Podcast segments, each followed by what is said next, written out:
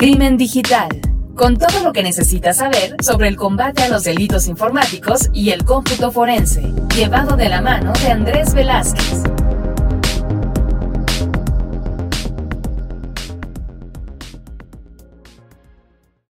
¿Qué tal amigos? Hoy vamos a platicar acerca de que es posible que les pidan sus redes sociales al aplicar a una visa a los Estados Unidos o cuando estén eh, accediendo a este país por parte del Servicio de Migración.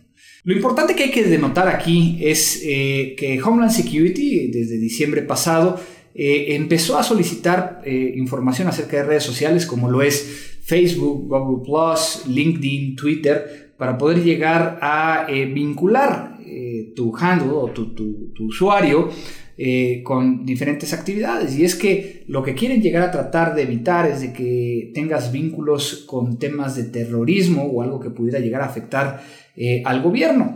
Esto es muy importante porque eh, está cambiando la forma en cómo se está eh, considerando el tema de acceso a la información. Y es que a final de cuentas estamos hablando de información que es pública. Tú cuando estás publicando un Twitter o publicando un Facebook puede llegar a tener protegido y que no, no cualquier persona lo puede llegar a ver.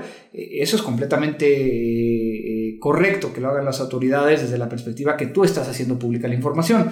Sin embargo, no es claro hasta qué punto podría llegar a requerir esta información para tener acceso a datos eh, privados. Y es por ello que organizaciones eh, ONG y principalmente derechos humanos están diciendo que esto no debería de ser, que va entre, eh, en contra de algunos derechos y que este, esta persecución de terroristas en base a redes sociales no debería de existir. Ahora, no hay que alarmarnos, ¿por qué? Porque a final de cuentas eh, México y Canadá no están dentro de estos 32 países a los cuales les piden la información para poder llegar a, llenar y, solicitar su visa, pero sí lo podrían llegar a, requerir como antes y lo ha hecho durante mucho tiempo eh, Canadá.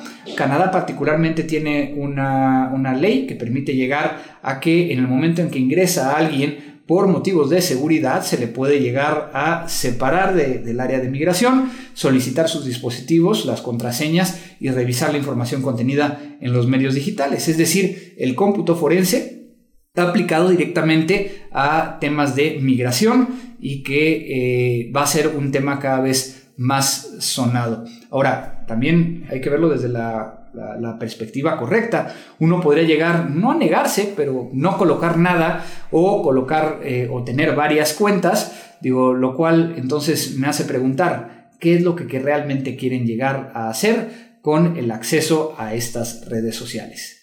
Esto fue Crimen Digital 2.0. La tecnología avanza más y más cada día, pero ahora ya estás preparado. Crimen Digital.